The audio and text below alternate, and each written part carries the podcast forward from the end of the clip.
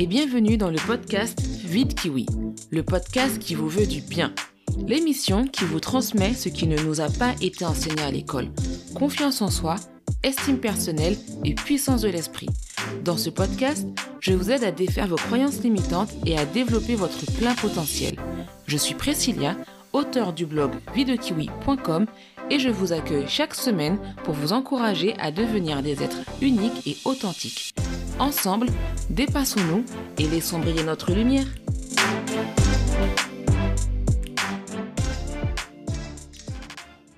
Bonjour à tous et bienvenue dans ce nouvel épisode du podcast Vie de Kiwi.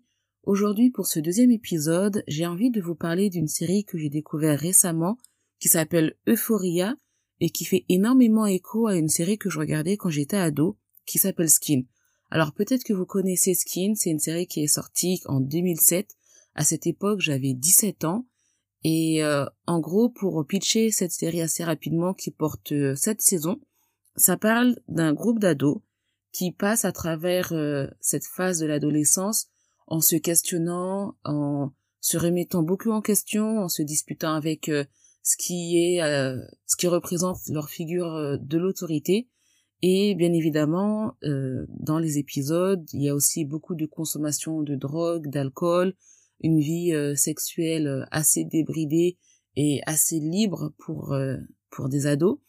Et au fil des épisodes on les voit vraiment passer par toutes les phases de la joie à l'amour à la tristesse à la colère à l'incompréhension. Et je me rappelle que lorsque je regardais cette série, j'avais donc 17 ans et j'avais l'impression que euh, la vie, c'était ça. J'avais l'impression que eux, ils vivaient vraiment ce que ce qu'était la vraie adolescence, c'est-à-dire sortir avec euh, des amis, aller faire la fête, boire de l'alcool, prendre de la drogue, tomber amoureux, avoir le cœur brisé, se disputer avec euh, les profs, se disputer avec les parents, être un rebelle et évidemment, moi, euh, je me disais que à côté ma vie, euh, ben, à côté ma vie, elle était super simple, quoi. Je regardais cette série en me disant, waouh, eux, ils vivent vraiment une vraie vie d'ado. Eux, ils sont vraiment en train de, de, de, vivre ce que moi, je ne vis pas, parce que j'avais une vie euh, très calme. J'avais mes amis, mais j'avais pas vraiment de problème à l'école. J'avais pas le cœur brisé. je traversais un petit peu cette période de l'adolescence de manière assez légère. Évidemment, à l'époque, quand il m'arrivait un problème, j'avais vraiment le sentiment que la Terre arrêtait de tourner. Mais aujourd'hui, avec le recul, je peux dire que ma vie d'ado et ma crise d'adolescence bah, a été très très très très calme. Et ça me fait assez rire parce que en regardant les épisodes de Skin, ben j'avais un petit peu, euh, j'étais un peu envieuse en fait de ce que eux vivaient parce que j'avais vraiment le sentiment que qu'ils avaient une meilleure vie que moi. Bien qu'ils traversaient énormément de problèmes, je me disais quand même que eux au moins ils faisaient des trucs intéressants. Eux au moins ils sortaient, eux au moins euh, ils faisaient des, des choses un petit peu interdites et je me demandais pourquoi est-ce que moi à l'époque euh, j'avais pas une vie aussi euh, mouvementée que la leur. Et c'est vrai que ça me faisait un petit peu envie. Évidemment, quand je dis ça me faisait envie. Je parle pas non plus de consommation de, de drogue et d'alcool à foison, mais simplement le fait que il m'arrive des trucs euh, plus intéressants qu'une mauvaise note à l'école ou euh, qu'une petite soirée euh, le vendredi ou le samedi où rien ne se passait, où rien de bizarre n'arrivait, rien de dangereux n'arrivait. Et à travers mon écran, à travers les épisodes, je pouvais pas m'empêcher de me projeter dans la peau des personnages en me demandant ah comment moi je ferais si ça ça m'arrivait? Et si moi aussi euh, je vivais une situation pareille?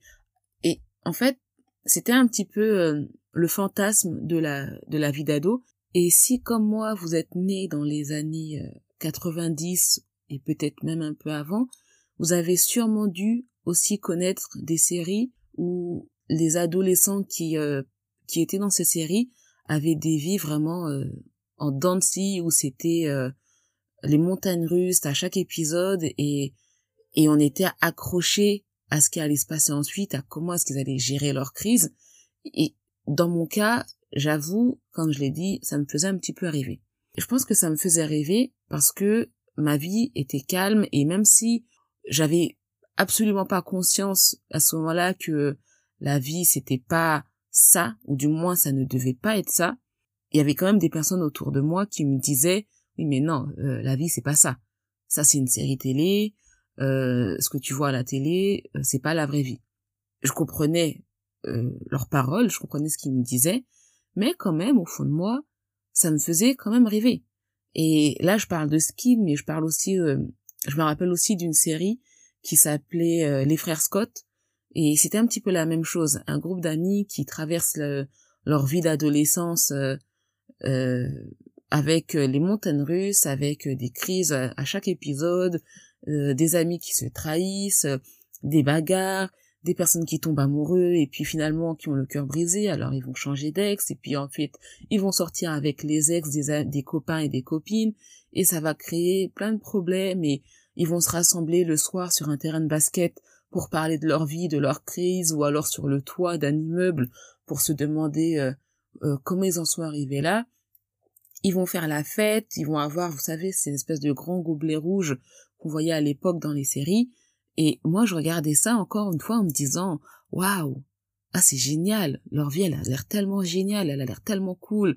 Et puis euh, c'est des des, des pom pom girls. Et puis regarde euh, le joueur de basket qui est super populaire. Ah et puis il y en a forcément le stéréotype du du geek qui est euh, pas très cool mais qui est très gentil. Alors il reste apprécié de toute l'école. Et puis aussi euh, en fait là où je veux en venir c'est que dans chaque série qui touche à l'adolescence il y a toujours le stéréotype euh, de l'ado. Voilà c'est le stéréotype de l'ado. Et quand on est nous-mêmes adolescents et qu'on ne coche pas les cases du stéréotype de la série qu'on regardait à l'époque et dont on était fan, généralement, on finissait par se dire euh, ah mais moi euh, je suis pas comme ça, ma vie elle est pas comme ça. Euh, la vie de ces personnages de série est mieux que la mienne. Moi aussi, j'aimerais bien qu'il se passe des choses de ouf dans ma vie parce que je trouve que ma vie est trop calme, trop facile, trop plate et j'aimerais qu'il y ait plus d'action. Donc dans ces moments-là, on va un peu s'inventer toute une vie, on va s'inventer des dramas, on va exagérer les choses.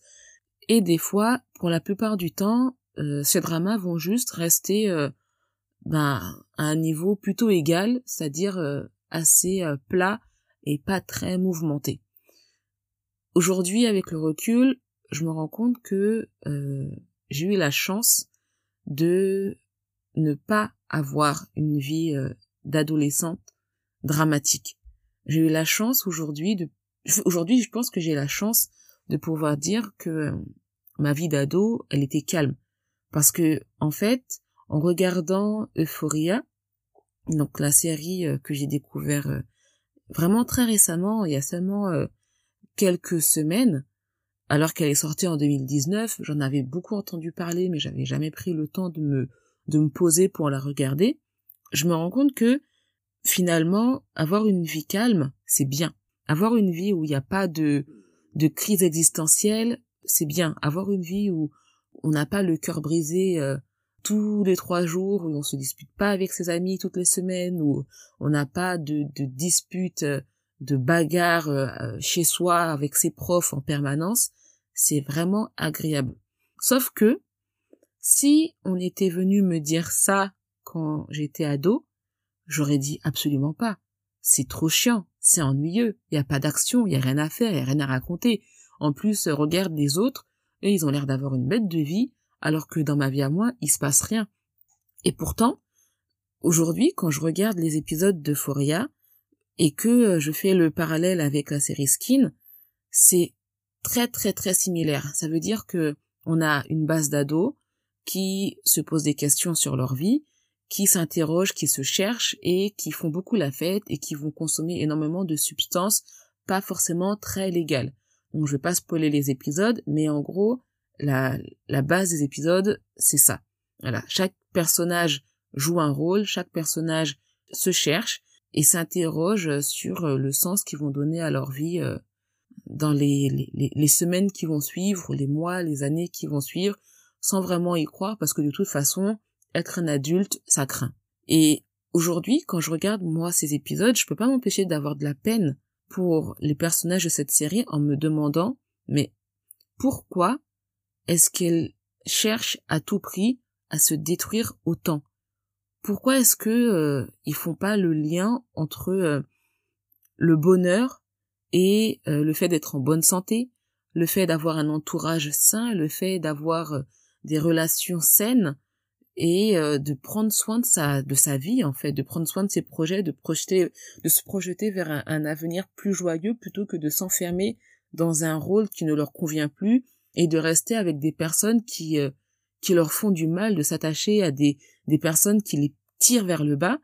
Et je me dis mais ça fait pas sens. Qui voudrait avoir une vie comme ça?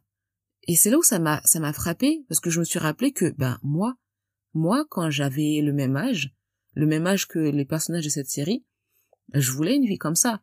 Je voulais une vie où tout partait en feu d'artifice, je voulais une vie où rien rien n'allait parce que j'avais l'impression que c'était cool.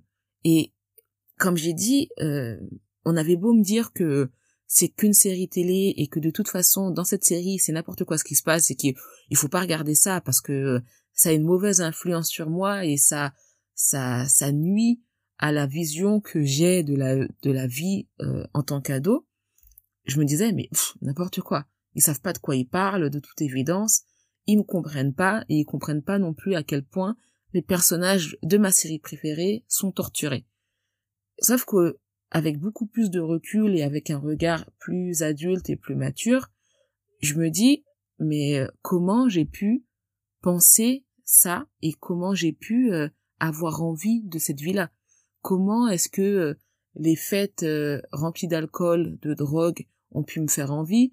Comment des relations amoureuses aussi destructives et nocives ont pu me, me faire envie, comment des relations amicales aussi toxiques ont pu me faire envie, ben, c'est tout simplement parce que euh, à cette époque, premièrement, j'avais euh, un petit peu l'impression que la vie euh, c'était comme ça que ça devait se passer, mais aussi parce que quand on est ado, on n'a pas envie en fait d'avoir une personne qui nous dit comment vivre. On n'a pas envie d'avoir quelqu'un qui nous casse un petit peu euh, le fantasme qu'on se crée de, de cette période de l'adolescence et on n'a pas du tout envie de croire que pour être heureux, il faut tout simplement avoir euh, des bons amis, qu'il faut avoir euh, une bonne santé, qu'il faut avoir une vision optimiste du futur, parce que pour nous, ça fait pas sens, c'est trop calme, c'est trop plat, il se passe rien. Et c'est pas que finalement on n'en a pas envie, mais c'est qu'on n'arrive pas à y croire. On n'arrive pas à croire que pour être heureux, pour enfin se sentir bien dans notre peau, il suffit simplement de s'accepter comme on est. Il suffit simplement de faire du tri dans nos relations pour s'entourer de personnes positives. Il suffit simplement de faire du sport, de manger sainement, d'avoir une bonne hygiène de vie, etc., etc. En fait, à cette époque, à cette période-là, ça nous dépasse parce que peut-être je sais pas si c'est parce que ça paraît trop simple ou si c'est parce que euh, ça manque de fun, mais euh, lorsqu'on passe de l'enfance et qu'on arrive dans dans dans cet âge euh, de 13 à 17, 18 ans, 19 ans même des fois pour certains, on refuse de croire ça et on refuse aussi de l'écouter. On refuse de l'écouter, on refuse de l'entendre, on, on refuse de le voir, et on aura beau avoir 50 personnes autour de nous pour nous dire de nous calmer, de nous ranger, de faire attention, euh, de ranger notre chambre, de se coucher plus tôt, de faire nos devoirs, de lire des livres pour nous instruire, de sortir avec de bonnes personnes et de surveiller nos fréquentations, on voudra pas le, on voudra pas l'entendre, on voudra pas le voir et on voudra pas le faire. Et c'est pour ça que finalement, pour beaucoup d'entre nous, on se complique la vie, on se compliquait la vie en, en s'ajoutant des problèmes qui finalement euh, n'avaient pas lieu d'être, qui n'étaient pas aussi importants que ce qu'on voulait bien croire à cette époque, parce que on n'était pas prêt à laisser rentrer ce bonheur dont on rêvait tant, mais que on ne voulait pas vraiment voir arriver parce qu'on voulait pas tomber dans l'ennui. Et pour revenir à Euphoria, Lorsque je regardais ces épisodes où je voyais euh, tous ces jeunes partir euh, un petit peu euh, en cacahuète et faire des, des choses qui aujourd'hui me paraissent complètement stupides, mais qui à l'époque m'auraient paru super cool, super génial. L'exemple typique, c'est la fête dans les grandes maisons où tout le monde est complètement bourré, mais c'est trop cool parce que waouh, la fête elle a l'air géniale. Je me dis mais en fait, peut-être que le problème, c'est pas que on sait pas comment être heureux. Peut-être que le problème, il vient tout simplement du fait que, à certaines périodes de notre vie, on refuse de voir, on refuse d'entendre des solutions simples pour atteindre ce bien-être qu'on recherche tant. Finalement, peut-être que euh, notre plus grosse difficulté, c'est pas de réussir à être heureux, c'est d'accepter que les solutions pour l'être, elles sont simples.